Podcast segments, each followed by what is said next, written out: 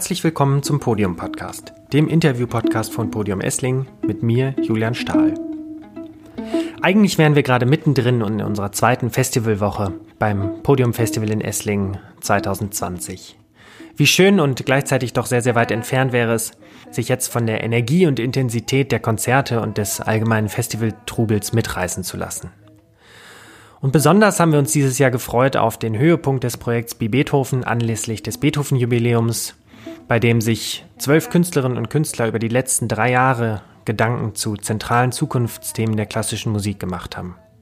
In verschiedenen Konzerten und ähm, unterschiedlichen Formaten hätten die Fellows beim Festival dieses Jahr ihre Ergebnisse und Gedanken der letzten drei Jahre vorgestellt.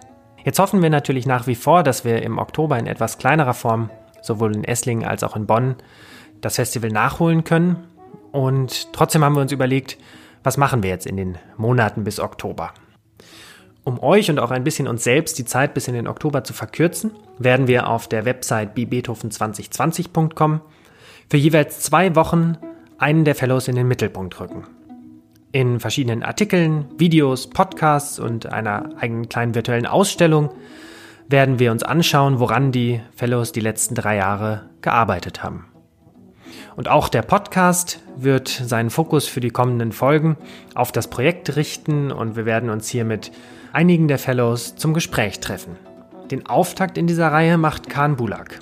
Er ist Komponist und Musiker und hat sich im Rahmen von Beethoven insbesondere mit elektroakustischer Kammermusik auseinandergesetzt. Gemeinsam mit seinem Produktionspartner, dem Zentrum für Kunst und Medien in Karlsruhe, hat er nicht nur verschiedenste Werke komponiert und ein Label gegründet, sondern gar einen eigenen Lautsprecher entwickelt, um den Besonderheiten von elektronischer und klassischer Musik als wirkliches kammermusikalisches Zusammenspiel näher zu kommen.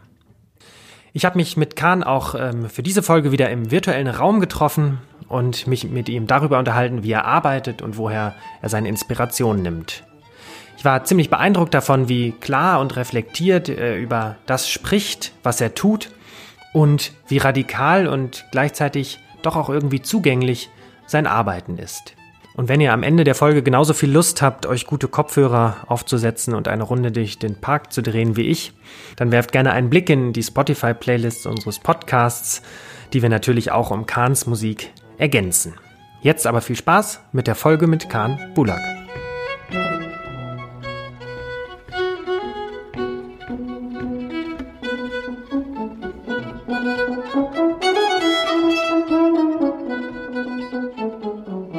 Auch wenn wir gerade, ich glaube, in einer Stadt sitzen, beide in Berlin, ähm, sind wir leider immer noch nur im virtuellen Raum zusammen. Aber nichtsdestotrotz herzlich willkommen im Podium-Podcast. Ja, danke für die Einladung. Ja, das freut mich sehr. Ähm, zum Auftakt unserer kleinen Beethoven-Reihe auch hier im Podcast. Wir hatten das ganz am Anfang des Projekts und jetzt zum Höhepunkt, dem Jubiläum dieses Jahr, gibt es jetzt in den nächsten Folgen auch hier nochmal ein Fokus auf das Projekt.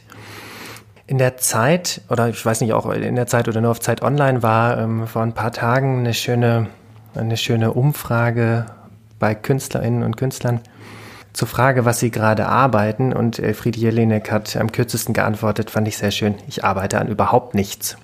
Woran arbeitest du denn gerade? Definitiv mehr als überhaupt nichts. Also ich, das ist fast ein Segen für mich, diese Zeit weil ich hatte so viele Ideen, die ich äh, umsetzen wollte. Und jetzt komme ich dazu. Es ist wirklich, äh, es ist eigentlich ziemlich gut für mich zur Zeit mhm. noch. Ich, ich versuche die Konsequenzen aus dieser Zeit erstmal nicht vor Augen zu halten. Ich kümmere mich dann drum, wenn die Konsequenzen dann ähm, wirklich spürbar werden. Ähm, aber ich bin gerade einfach sehr fokussiert auf die Musik, die ich mache. Mehrere Sachen. Ich habe ähm, letztes Jahr ein äh, Werk für Simon Höfele, für den Trompeter, geschrieben gehabt. Und dieses Werk hatten wir zwar aufgenommen, aber nicht produziert. Also mhm. die Trompetentracks hatte ich schon. Und jetzt war natürlich die perfekte Zeit, um das mal fertig zu machen. Hatte zudem äh, eine Aufnahmesession mit der Sopranistin Sarah Aristidou. Und diese Aufnahmen habe ich jetzt auch angefangen zu produzieren. Es wird höchstwahrscheinlich eine, eine Single und da sitze ich gerade dran und sitze an meinem Album. Und das Album, also Folgealbum zu Impromptu, was 2018 rauskam, ich habe eigentlich in derselben Session damals, Anfang 2018, schon sehr viel aufgenommen, ist aber noch nicht rausgebracht, weil es sich nicht richtig angefühlt hatte und jetzt habe ich das Gefühl, jetzt kommt alles zusammen, weil ich über die Jahre genug Skizzen gesammelt habe und jetzt ist der perfekte Zeitpunkt, um das fertig zu machen. Und Skizzen für weitere Streichquartette. Wie sehen solche Skizzen bei dir aus? Grafisch, Wirrwarr, Chaos. ich glaube nicht, dass das irgendjemand entziffern könnte. Es ist mehr so eine visuelle Darstellung von dem, was in meinem Kopf abgeht, bevor ich überhaupt zu Noten gehe. Weil sobald ich anfange, Noten zu schreiben, Vorzeichen etc., dann, sobald man überhaupt anfängt zu überlegen, ist das jetzt ein Fiss oder ein Guess, da ist, bin ich schon viel zu weit in dem, sage sag ich mal, analytischem drin. Da versuche ich mich davon fernzuhalten, sondern ich will ganz pur bei der Sache bleiben. Und das kann ich viel besser, wenn ich einfach chaotisch irgendetwas hinzeichne, woraus ich dann erkennen kann, ah, im ersten Satz ist der Anfang so und dann so und so und das ist äh, etwas, was ich so ein bisschen für mich entwickelt habe und ich bin irgendwie ganz glücklich damit, es funktioniert. Und unterscheidet sich dein Arbeitsprozess in der jetzigen Situation ähm, mit, ja, zumindest wahrscheinlich deutlich mehr Ruhe von außen, von der Art und Weise, wie du ähm, sonst arbeitest? Ja, ich muss jetzt weniger reisen. Ich würde zwar sehr gerne nach Karlsruhe auch mal reisen, das ist, ähm, das sind die Reisen gewesen, die ich sehr gerne gemacht habe, weil ich dort im ZKM ja noch die ähm, Residency über B. Beethoven habe. Aber das sieht gerade erstmal nicht danach aus, dass, als dass ich da hin könnte. Aber insgesamt keine Konzerte zu spielen, das, ähm, dadurch ist einfach kein Bruch mehr vorhanden. Ich habe jetzt fünf Wochen am Stück, hatte ich Zeit, mich wirklich mit meiner Musik zu beschäftigen, ohne unterbrochen zu werden, dass ich packen muss, irgendwo hin muss, zum Hauptbahnhof muss, in letzter Sekunde da hinrenne, weil ich äh, immer viel zu knapp rausgehe, weil ich äh, zu nah dran wohne. und ähm, also diese ganzen Sachen, die unterbrechen den künstlerischen Prozess und das habe ich auch wirklich gemerkt. Und ich habe mir auf jeden Fall auch Notizen gemacht. Ich habe sehr viel daraus gelernt, was ich in der Zukunft auch anwenden kann von den Sachen, die ich jetzt gelernt habe. Wie sieht ähm, so ein Arbeitsalltag bei dir aus? Arbeitest du ähm, in deinem Studio viel oder ähm, Gehst du viel mhm. raus oder wie sieht so ein Arbeitsalltag bei dir aus? Ich versuche jeden Tag auf jeden Fall mal rauszugehen. Wenn ich zu weit drin bin in der Musik, dann kommt es mal vor, dass ich gar nicht rausgehe und das finde ich nicht gut. Weil, ähm, also ich laufe sehr gerne durch den Tiergarten und schaue mir die Bäume an und meditiere dort und das ist eigentlich die Art und Weise, wie neue Werke von mir geschrieben werden. Ähm, mein Alltag besteht mittlerweile, das war zu Beginn dieser Isolierungszeit nicht wirklich so. Mittlerweile besteht mein Tag daraus, dass ich ziemlich früh aufstehe und bis 10.30 Uhr etwa schon einiges geschrieben habe und gemacht habe. Also ich stehe irgendwie jeden Tag um sieben auf, heute sogar halb sieben. Und ich versuche das sogar am Wochenende halbwegs durchzuziehen, dass ich irgendwie nicht nach acht aufstehe. Und es wäre für mich überhaupt nicht denkbar gewesen, dass ich so, so, so eine Aktion während Konzertreisen hinbekomme. Weil dann hat man ein Konzert und dann trinkt man irgendwie noch hier und da noch ein Glas Sekt, Champagner, irgendwas und dann äh, sitzt man noch irgendwo rum bis zwei mindestens. Und ich meine, gut, wenn ich auch nicht auf Reise bin, ich bin in Berlin, von dem her, ähm, da gibt's auch genug andere Ausreden, um bis sechs, keine Ahnung was, unterwegs zu sein. Deswegen, ähm, es war schon eine Veränderung. Und jetzt sieht mein Alltag so aus, dass ich ziemlich früh aufstehe, irgendwie einen Kaffee mache und äh, erstmal ein bisschen was Philosophisches lese, damit ich überhaupt in die Stimmung komme, etwas schaffen zu können, so dass ich wach bin, mental, nicht nur körperlich, sondern auch wirklich mental. Und äh, dann setze ich mich hin, mache die ersten Skizzen für den Tag und mache dann eine Pause und ähm, schaue, dass ich vielleicht rausgehe, bisschen frische Luft bekomme und dann komme ich wieder und dann arbeite ich weiter bis zum Mittagessen und dann, also es ist wirklich ganz ja, spießiger Alltag mittlerweile. Klingt gleichzeitig aber auch sehr fokussiert. So, ja, also. ja, das hilft auf jeden Fall. Also irgendwie, je mehr man diese Spießigkeiten hinterfragt, es gibt ja meistens einen Grund, weshalb sich das etabliert hat. Es funktioniert in manchen Hinsichten. Es hat für mich nicht immer funktioniert. Es wird sicherlich auch nicht immer so bleiben. Ich werde sicherlich andere Phasen haben. Ich sage auch nicht, dass es besser ist, unbedingt so zu leben, aber für jetzt ist es ein nettes Experiment, was, ich, was mir gerade auch hilft und ich sehr produktiv damit bin. Hast du das Gefühl, dass diese Strukturen, die du dir da selber schaffst, auch was mit einer Kontrolle für sozusagen den Freiraum zu tun haben, den du dann brauchst zum Musikschreiben?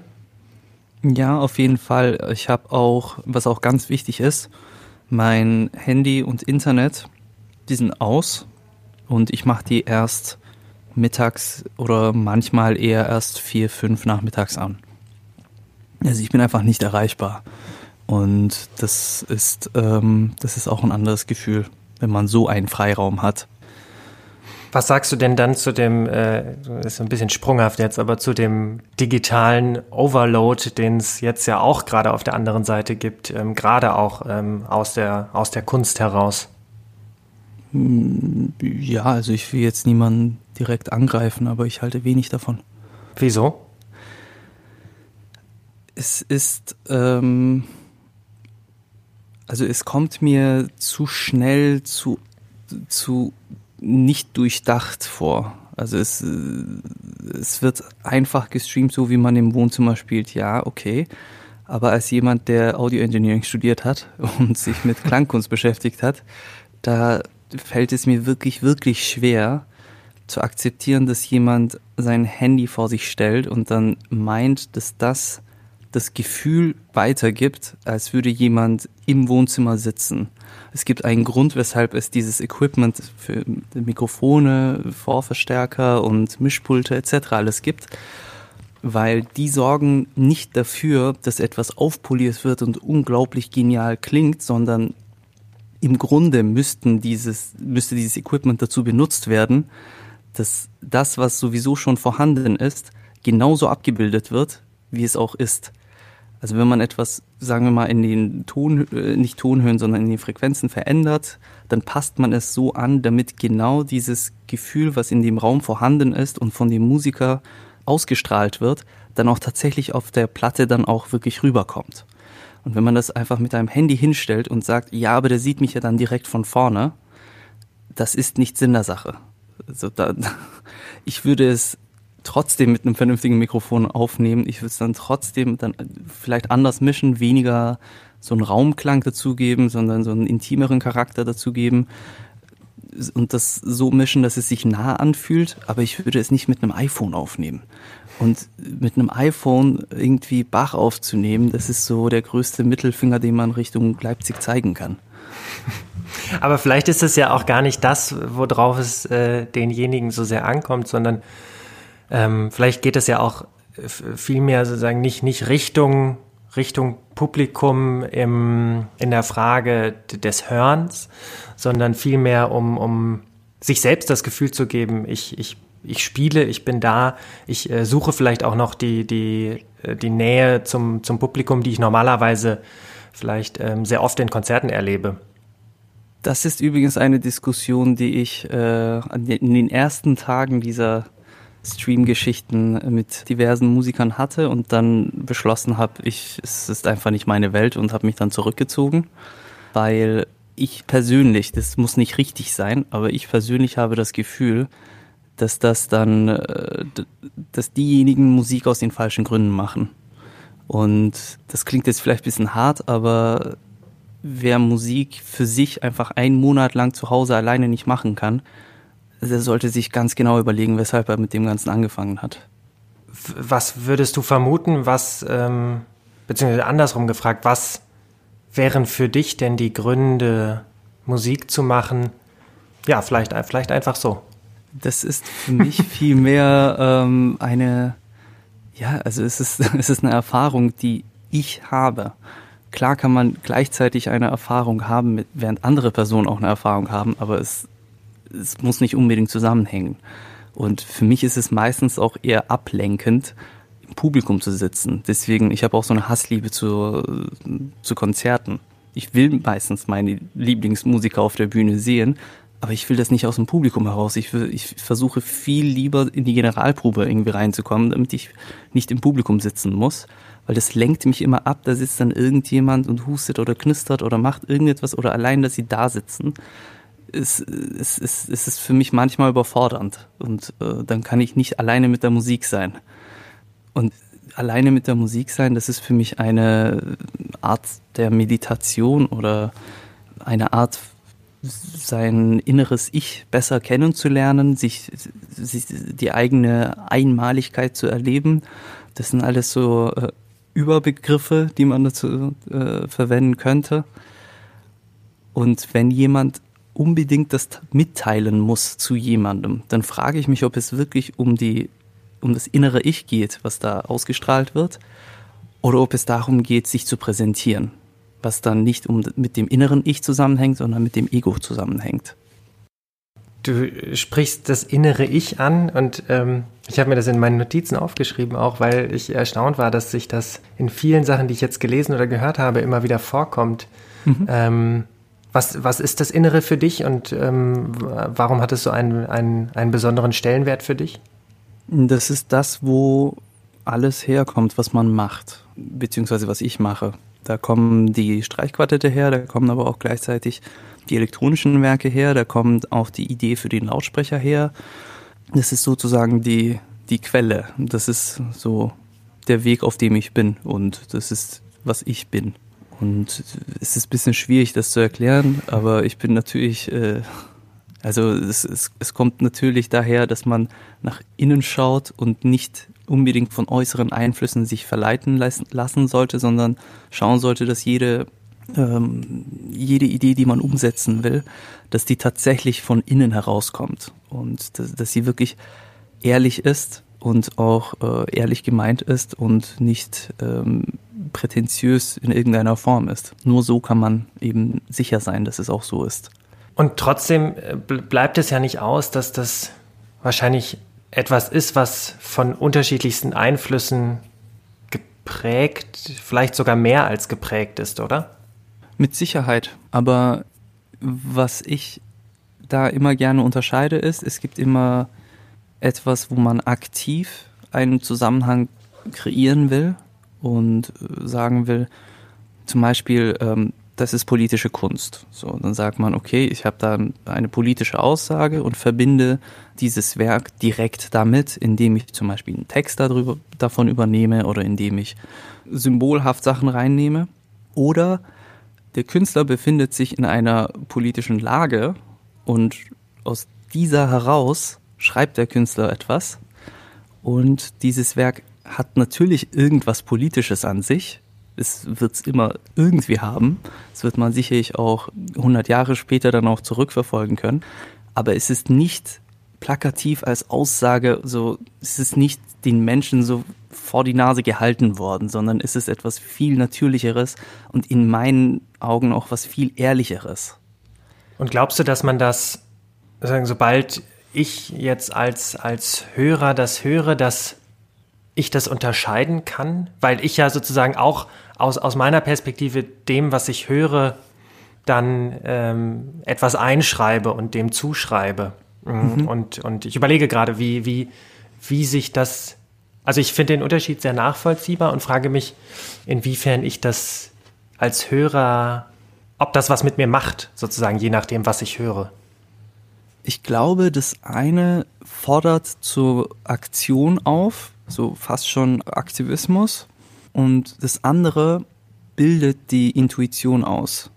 Also wenn die Intuition sich in eine Richtung weiterbildet, dann bekommt man ja insgesamt ein Gefühl für eine Lage und kann auch selber intuitiv darüber entscheiden oder handeln oder auch seine eigene Meinung dazu und die Relation, in der man zu dieser Situation steht, besser verstehen. Aber wenn man rein aktivistisch rangeht, dann besteht die Gefahr für mich zu sehr daran, dass man über die Stränge schlägt, einfach nur um die Aktion voll, zu vollziehen. Es, es sind so, mhm. so ganz kleine Feinheiten, die aber am Ende, wenn man dann tatsächlich handelt oder im Leben ist, dann doch grundlegende Unterschiede im Ergebnis dann äh, hervorbringen. Und ähm, kannst du den äh, Prozess beschreiben, woher bei dir ähm, sich neue Ideen und neue Anregungen entwickeln und wie diese ja erstmal wahrscheinlich auch ja, also vielleicht auch externen Einflüsse sozusagen an dich rankommen und wie sie sich dann wandeln in etwas, was dann ja wahrscheinlich auch sehr stark durch Intuition geprägt ist. Ja. Wo kommen die her? Das ist immer eine gute Frage. Frage ich mich auch manchmal. also es ist jedenfalls so, dass ich muss einfach stets Inspiration suchen. Das ist schon ein, das ist ein aktiver Prozess. Es ist nicht so, dass ich da sitze und es ist auf einmal alles da, sondern ich habe schon, also ich, am Anfang dachte ich immer, es ist, ich muss einfach ich sein und, es, und, und die Symphonien und die Streichquartette, die kommen von alleine. Aber ich habe mit der Zeit auch ein bisschen gemerkt, wenn ich sozusagen meine innere Psychologie nicht wirklich pflege und nicht immer neuen Stoff dazu gebe, dann äh, schläft das auch irgendwann ein. So, man muss sich auch um sich kümmern, so wie man trainieren muss, dass man halbwegs ähm, fit bleibt und irgendwie, keine Ahnung, noch irgendwas hochheben kann. So muss man auch mental das auch tun. Deswegen auch die, dieser, diese Folge, dass ich morgens nach dem Frühstück erstmal eine Runde lese und versuche meine, mein, mein, mein mentales, also mein, mein Dasein auf eine Ebene zu bekommen, dass sie auch ähm, inspiriert ist und dadurch auch offen ist für neue Eindrücke. Und dann kann mich auch, keine Ahnung, so ein, kann mich auch ein Tisch inspirieren zu einem Werk. Also es ist dann, das ist dann auch fast schon egal, was es ist. Aber man muss zu dem Punkt kommen, dass man offen ist und das dann einfach an sich ranlassen. Aber Natur ist auf jeden Fall ganz weit oben bei mir. Das muss aber nicht heißen, dass ich unbedingt in den Bergen sein muss, sondern es ist auch so ein wieder zurück zum inneren Ich, dass das innere Ich immer mit der Natur irgendwie zusammenhängt und dass man sich dessen bewusst bleibt. Das hilft mir auch immer wieder in den, äh, in den Kompositionsphasen. Und Filme, gute Filme. Nicht irgendwelche Narrationen einfach nur durch, sondern wirklich Filme, in denen man was erlebt. So Tarkovsky oder Lynch, die Richtung. Also du, du lebst ja auch und arbeitest in Berlin, ähm, wo ich mir jetzt relativ schwierig vorstelle, so Momente des Zurückziehens zu finden. Wie findest du die und gibt es auf der anderen Seite auch Dinge, die dich auf, auf dem Weg abbringen, dich auch immer wieder bei dir selbst zu finden? Das gibt's immer. Die Frage ist, ob man es zulässt. Also ich habe das ist, das ist total lustig, dass du das auch mit Berlin ansprichst, weil Berlin hat für mich, kann auf der einen Seite ablenkend sein, ja, das stimmt. Auf der anderen Seite, wenn du dein Handy zu Hause lässt, einfach nur mit einem Notizbuch durch die Stadt läufst, ist schon ein ganz anderes Gefühl. Und da laufe ich dann auch manchmal, keine Ahnung, am Hauptbahnhof vorbei oder im Hauptbahnhof oder auch mal zum sowas Hässliches wie Alexanderplatz. da sogar das kommt einem manchmal schön vor. Es kommt, es, es, es, es ist immer eine Überlegung, beziehungsweise es ist immer die, die Einstellung, mit der man aus der Tür heraus hinausläuft. Das ändert dann auch sehr viel an der Wahrnehmung. Also es, ich habe ja auch den Tiergarten hier, das ist ja auch wunderbar. Kommt mir manchmal hässlich vor, kommt mir manchmal schön vor. Mhm. Es, ist, äh, es, ist, es ist viel mehr innen drin. Und äh, klar, man kann sich ablenken lassen. Es ist einfacher, irgendwo komplett abgeschottet zu sein und ist es natürlich einfacher, dann auch zu sich zu finden. Deswegen machen das ja auch die meisten, dass sie irgendeinen Retreat machen. Aber auch in der Stadt kann man das auch genauso erleben. Also ich weiß, ich kann mich irgendwie daran erinnern, es war Potsdam, am Potsdamer Platz, es war irgendwie, die Weihnachtslichter waren neu da und ich konnte nicht fassen, wie schön die waren. Und dann dachte ich so, das kann es jetzt nicht sein, dass ich den Potsdamer Platz schön finde. Das, das, das kann es nicht sein. Aber dann ist es in dem Moment dann halt so. Und, und dann freut man sich darüber und dadurch hat man einen, einen, einen Punkt erreicht, wo man denkt, ah, vielleicht könnte ich mich ans Klavier setzen und jetzt kommt vielleicht was Gutes. Ja, ich kann es, ja, ja, ich kann es äh, auf eine Art auch total nachvollziehen. Ich bin gerade auch vor, vor unserem Podcast hier einmal um die Ecke gegangen und ähm, bin, ich wohne direkt um die Ecke vom ähm, Pianosalon im, im Wedding, ähm, äh, in dem du ja, glaube ich, auch öfter bist, habe ich gelesen. Mhm. Und ähm, stand Zum vor Blättern. Ja, ah. Neue Musik ist da wenig, aber ich darf blättern. Ja, sehr gut. Und ich stand vor der Eingangstür und ähm, ähm habe darüber nachgedacht, dass es natürlich gerade auch ein eher stiller Ort ist wahrscheinlich. Und ähm, auf der linken Seite davon standen so drei Mülltonnen und ähm, es sieht eigentlich so, also wenn man nicht wüsste, was für ein Ort es ist, ähm, dann äh, würde man, glaube ich, gar nicht hingucken. Und trotzdem, ja, mhm. macht das dann sozusagen was mit einem, wenn man mit offenen Augen da ähm, entlang läuft. Jetzt sind wir schon ganz schön tief eingestiegen, was ich sehr schön finde. Ähm, ich würde gerne noch mal einen Schritt zurück, ähm, nämlich mhm. zur Frage ähm, nach digital und analog, beziehungsweise auch Technologie. Du hast schon gesagt, dass du dein, dein Handy und das Internet oft bis, ähm, bis in den Mittag aus hast.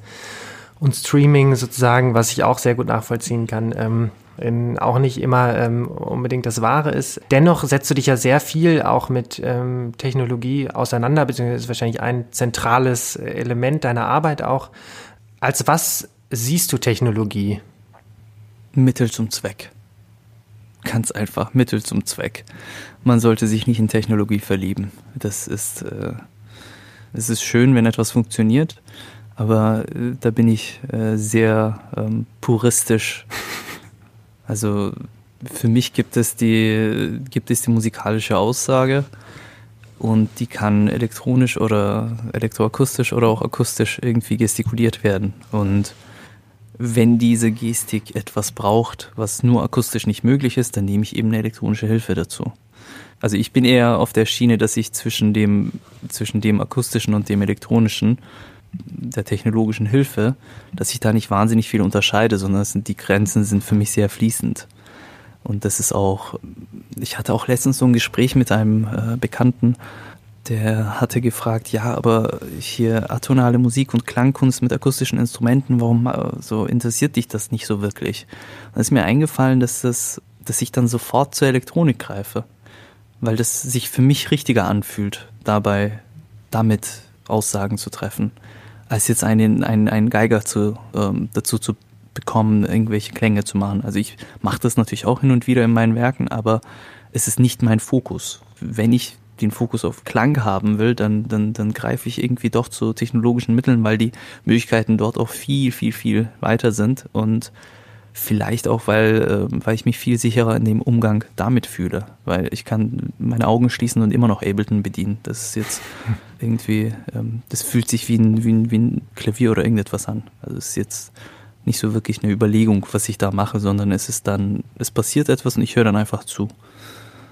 Vielleicht kannst du, ähm, weil wahrscheinlich nicht alle äh, schon mal unbedingt deine Werke ähm, gehört oder begleitet haben, ein bisschen was zu deinem Werk, was glaube ich als letztes auch ähm, auf deinem äh, Label ähm, erschienen ist, über das wir gleich auch noch sprechen werden, ähm, über das Augmented Piano Quintett erzählen, weil da glaube ich ja auch die Frage, wie gehst du mit Technologie äh, in deiner Kunst um, sehr mhm. deutlich wird. Dieses Werk, das war, also ich hatte ursprünglich das, diese grobe Idee Augmented Piano, dass man ein Klavier nimmt und einen fashionable Begriff dazu packt und es erweitert. Und dann kam ich irgendwie an den Punkt, dass ich gesagt, gut, da kommen Mikrofone rein in den Flügel und der muss eben erweitert werden klanglich und ich will das auch live beeinflussen können.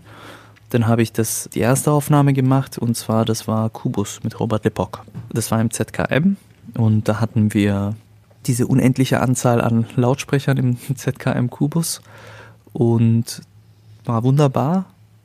Aber dann habe ich woanders spielen müssen. Und dann habe ich gemerkt, ja gut, diese unendliche Anzahl an Lautsprechern, ich weiß nicht, 54 oder so, ähm, die gibt es nicht überall. Also muss ich etwas finden, wie kann ich dieses Gefühl eines Klaviers, was leicht verändert ist, aber immer noch nach einem Klavier klingt, und die Veränderung, und die, genau wie ich es vorhin auch erwähnt habe, dass diese Veränderung immer die Grenze immer fließend ist, dass man nicht, dass man an einem Punkt nicht weiß, ist es, ist es jetzt verändert oder nicht.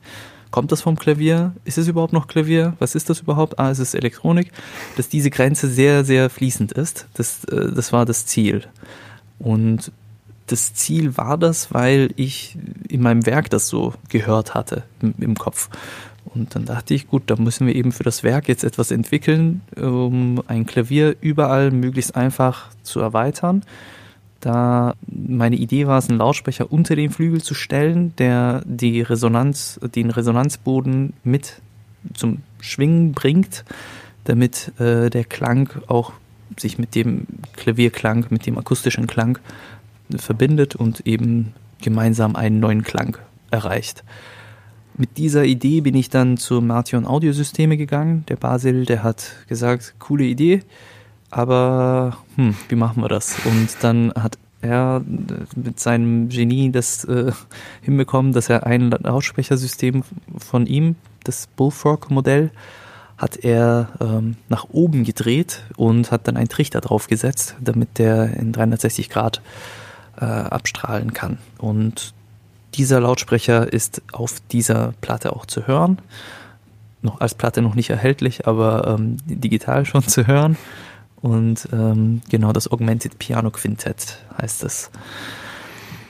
Mhm. Vielleicht äh, kannst du mir das trotzdem nochmal ähm, versuchen. Also ich Lautsprecher, okay, ähm, ich kann vielleicht unterscheiden, ob ich finde, dass ein Lautsprecher gut klingt oder ob es äh, eher plärren klingt, aber ähm, mhm. so ein bisschen auf, auf der Funktionalitätsebene.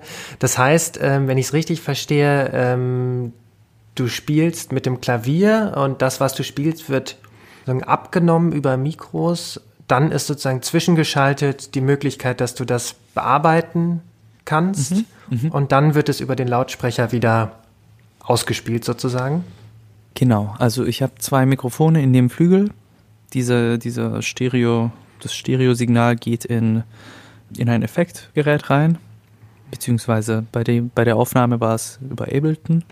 Da habe ich verschiedene Effektmöglichkeiten und dann geht nur das Effektsignal. Also es wird nichts verstärkt von dem Flügel, sondern nur der veränderte Klang von dem Flügel, der geht in den Lautsprecher und durch den Lautsprecher wird das dann eben hörbar.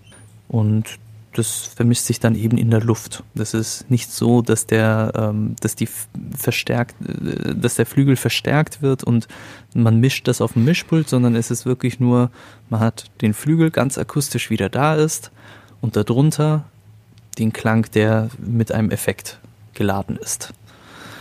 Und live kann ich das so beeinflussen, dass eben, dass ich zum Beispiel einen Ton anschlage und dann kann ich noch die Schwebungen verändern und kann den Ton in der Tonhöhe so verändern und gegen den akustischen laufen lassen, dass sich eben so Schwebungen ergeben, die immer schneller werden oder immer langsamer werden. Und dadurch ähm, hat man dann auch ganz andere Möglichkeiten, sowas wie ein Vibrato auf dem Klavier zu spielen. Das, ähm, da war ich immer Geigern und also insgesamt Streichern oder Blechbläsern auch irgendwie neidisch, dass sie sowas können. Und jetzt kann ich es auch. Ja, ich kann es nur empfehlen, äh, allen, ähm, wenn wieder Live-Konzerte stattfinden, sich das anzuhören, weil das tatsächlich faszinierend ist, ähm, ähm, gar nicht erstmal genau unterscheiden zu können, woher kommt jetzt eigentlich welcher Klang und wie, wie sehr sich das vermischt und tatsächlich so eine kammermusikalische Ebene entsteht, die sonst im Live-Moment zu äh, zumindest finde ich sehr selten ist. In der Aufnahme ist es natürlich dann wieder einfacher, das vielleicht auch anders äh, ähnlich hinzubekommen. Mhm. Ähm, aber ja, also das ist tatsächlich sehr spannend. Ähm, schön fand ich auch, dass der Lautsprecher Lynch heißt.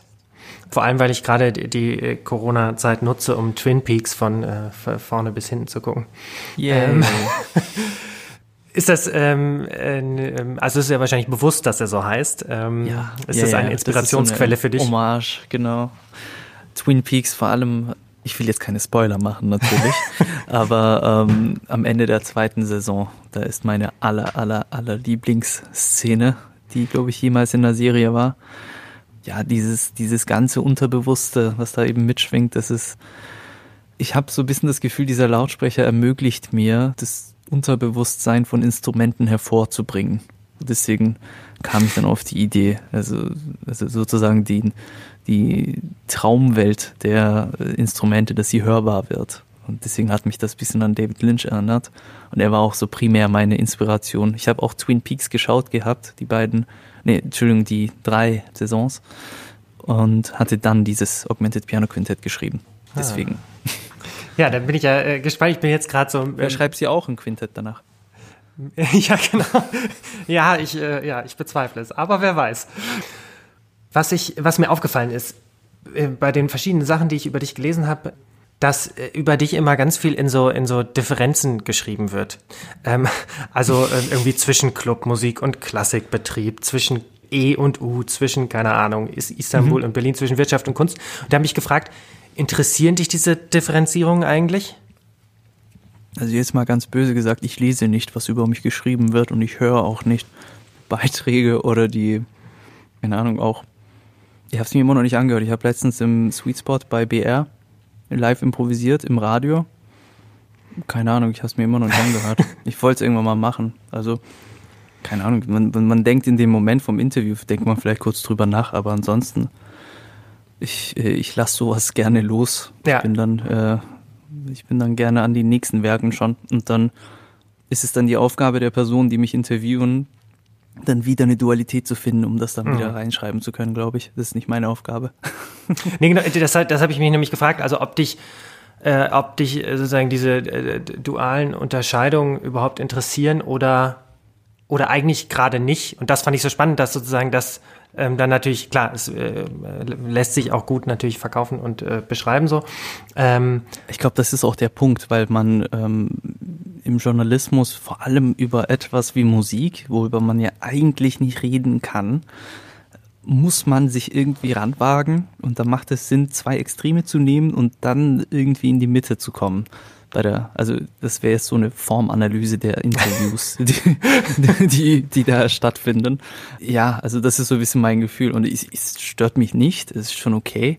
Ich bin aber immer, also es hat mich immer gestört, wenn irgendjemand gesagt hat, so ja, hier von da und da, der ist von da und da, dass irgendwie hinter dem Namen dann immer irgendeine Stadt oder irgendein Land dahinter steht, als wäre man irgendwie Nationalspieler der, des Landes. Das, also keine Ahnung. Das ist so, ja, also zwischen Kulturen, ja, das ist natürlich etwas, was interessant ist. So, ich habe ich hab das Glück, dass ich zwei Kulturen irgendwie besser kenne. Dadurch, dass ich zwischen denen aufgewachsen bin, das kann man dann natürlich auch erwähnen. Aber ähm, dass es dann immer überall dann stehen muss, das finde ich dann auch ein bisschen Quatsch. Dann äh, dem ganz entgegengesetzt, ähm, mhm. was bedeutet Freiheit für dich? Was bedeutet Freiheit für mich? Die innere Ruhe bewahren zu können, würde ich mal sagen. Weil von da aus folgt dann alles Schöne daraus. Also, beziehungsweise alles, was, was ich mit Freiheit verbinde, folgt daraus. Ich würde auch sagen, Freiheit ist für mich Ausdruck den, den, wie sagt man das am besten, den Ausdruck finden zu können, den man, äh, den man auch wirklich machen will. Und ja, die Aus, dass die Ausdrucksweise, die man für sich gefunden hat, nicht gehindert wird. Sagen wir mal so. Mm, war das auch mit Motivation, ähm, dass du dein eigenes Label ähm, Feral Note gegründet hast? Unter anderem schätze ich mal aber es war auch ziemlich ist, also das, das, dass ich das Label damals angefangen habe, das war, das hing eigentlich auch damit zusammen, dass ich auch ein Tonstudio damit mitmachen wollte und so ein Eventspace etc. Wir machen jetzt zwar Salonabende, aber es ist viel im kleineren Rahmen, weil ich habe gemerkt, es wäre schon ein Vollzeitjob gewesen, was ich da nebenher noch machen wollte und habe das dann beiseite gelegt und habe mich dann eben eher auf das Label und auf die, ähm, auf die Zusammenkünfte der Musiker dann mehr fokussiert. Und die Musik rauszubringen, das war, es war auch irgendwie nötig, weil ich war nicht wirklich zufrieden mit den Optionen, die ich hatte bei anderen Labels. Da müsste man dann noch, also da war auch meine Verhandlungsmacht nicht wirklich da, sagen wir mal so. Deswegen wollte ich die ersten Releases so rausbringen, dass ich mich nicht anpassen muss, und dann muss man irgendwie ein Platt, eine Plattform finden, wo man das darf. Und das war dann eben das eigene Label, weil in anderen Bereichen, sei es Elektronik oder populäre Musik, da hätte ich da schon, wenn mir da schon Labels eingefallen, aber im klassischen Bereich gab es einfach gar nichts, was mir einfiel, wo ich wirklich einfach rausbringen konnte, ähm, ohne jetzt zu überlegen, was, ähm, wo passt das, wie kann man das wo verkaufen und muss das jetzt auf CD rauskommen oder nicht. So, ich konnte jetzt total vernachlässigen, CDs zu machen und habe einfach in dem Sinne, wie, wie, wie, wie manche Elektroniklabels in Berlin funktionieren, so gemacht, dass ich sage, okay, digital und manchmal gibt's Vinyls. Und ähm, sozusagen die, wahrscheinlich nicht nur das Entscheidende, ob es äh, auf CD rauskommen äh, muss oder nicht. Was äh, oder gibt es auch inhaltliche Gründe, die sozusagen dagegen für dich gesprochen haben, dir jetzt sozusagen einfach ein Label zu suchen und da deine Sachen zu veröffentlichen? Jein. Also äh, man war schon offen für das, was ich gemacht habe, aber ich habe dann gemerkt, dass was auch verständlich ist, ähm, dass das Label-Menschen gerne eine Sache finden, die so als Unique Selling Proposition sich äh, eignet und worüber man den Künstler verkaufen kann. Und dann ist man aber aus der Künstlerseite ist man dann an dieses Ding so angekettet. Man kann, dann, man kann sich dann teilweise nicht weiterentwickeln. Und das war so ein bisschen meine Angst. Ich, es war noch zu früh für mich, mich an eine, an eine Seite meines Schaffens zu binden. Ich wollte noch, also das war jetzt drei, vier Jahre her schon, dass ich äh, diese Gespräche hatte. Und in der Zwischenzeit ist so viel passiert und, und jetzt rede ich auch mit anderen Labels. Also ich, ich werde jetzt nicht alles nur auf dem eigenen Label rausbringen, weil mittlerweile hat auch das Label einen eigenen Charakter und das will ich dann auch nicht stören, falls Werke, die ich schreibe, nicht dazu passen. Ich habe dann sehr viel Respekt vor dem Katalog des Labels. Das wäre auch meine nächste Frage gewesen. Ähm, wie würdest du charakterisieren, was ähm, ihr bei euch auf dem Label macht?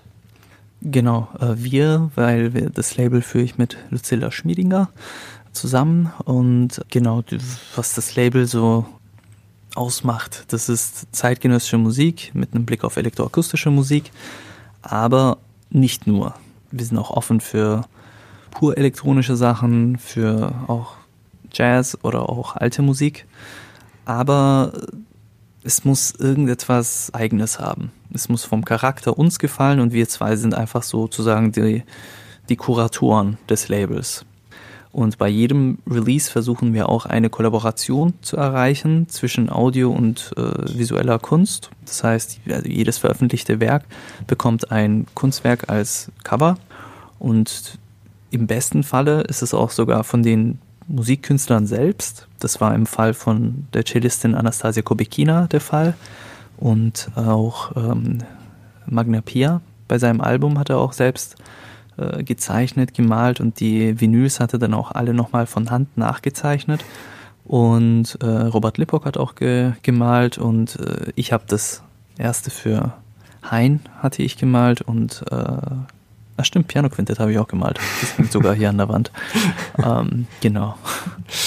Ja. ja. ihr wurdet auch ähm, ausgezeichnet als ähm, oder, oder, unter den Kulturen Kreativpiloten, was Ganz natürlich wichtig. auch spannend, dass ihr ähm, sozusagen im, äh, jetzt plötzlich im Kultur- und Kreativwirtschaftsbereich ausgezeichnet werde für etwas, mhm. was ja eigentlich doch sehr aus einer künstlerischen Idee ähm, entstanden ist. Ähm, ihr schreibt auf eurer Seite, glaube ich, und auf der Seite der Auszeichnung steht auch, dass es um den musikalischen Moment geht. Ja. Wie sieht der für dich aus? Oder hört sich an? Ja. den erlebt man. Das ist so etwas wie. Also wenn man wenn ich meditiere, dann ähm, habe ich nicht das Gefühl, dass ich etwas höre, etwas sehe, etwas denke, sondern es ist einfach nur der Moment und es ist alles und nichts zugleich. Und so in etwa kann auch der musikalische Moment sein, wenn der, wenn er richtig umgesetzt wird und wenn er auch richtig wahrgenommen wird. Sowas stelle ich mir drunter vor. Und für solche Sachen ist, die, ist diese Auszeichnung super gewesen, weil da steht jetzt etwas vom musikalischen Moment in der Kultur- und Kreativwirtschaft. Also ich renne keinen Auszeichnungen hinterher, aber ich finde es ich find's wunderbar, dass sowas dann ähm, wirklich dann gehört wird auf einmal. Und ja, dass, dass, äh, dass wir sowas dann präsentieren können und sagen können, hier die, die, die Säle, die ihr schon in der Stadt habt, die sind wunderbar. Jetzt müsst ihr auch mal andere Künstler da reinlassen. Auch mal die Elektronikkünstler dürfen da mal den musikalischen Moment vielleicht präsentieren. Von dem her war das, war das eine nette Reise.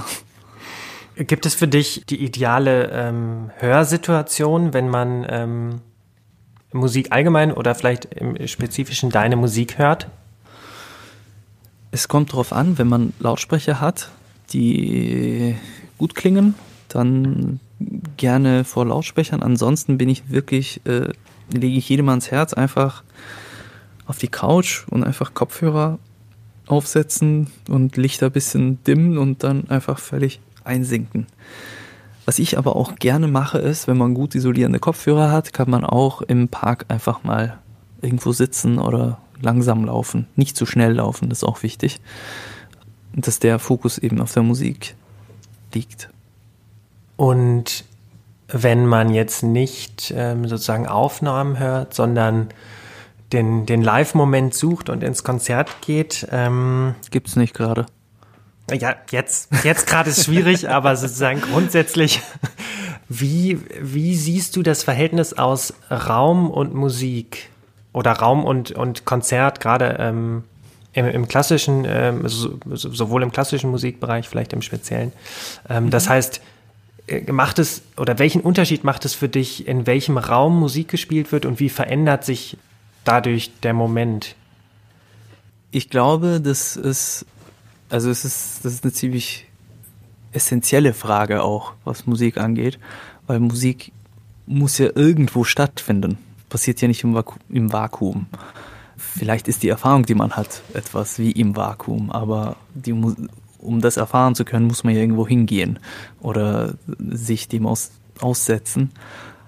Und es hat ja schon einen Sinn, weshalb die Sitze in der Philharmonie bequem sind oder, oder weshalb die, die Akustik auf eine bestimmte Sache abzielt. Das sind alles Sachen, die für gewisse Sorten von Musik sehr gut funktionieren. Ich glaube nicht für alles. Zum Beispiel die, ähm, also Clubmusik habe ich jetzt nicht gebraucht in der Philharmonie. Da habe ich mir Ryoji Ikeda sehr gerne angehört. Aber abgesehen davon waren die meisten ähm, Acts mir zu clublastig, als bei, also bei diesem elektronischen Festival, was die Philharmonie gemacht hat. Ja.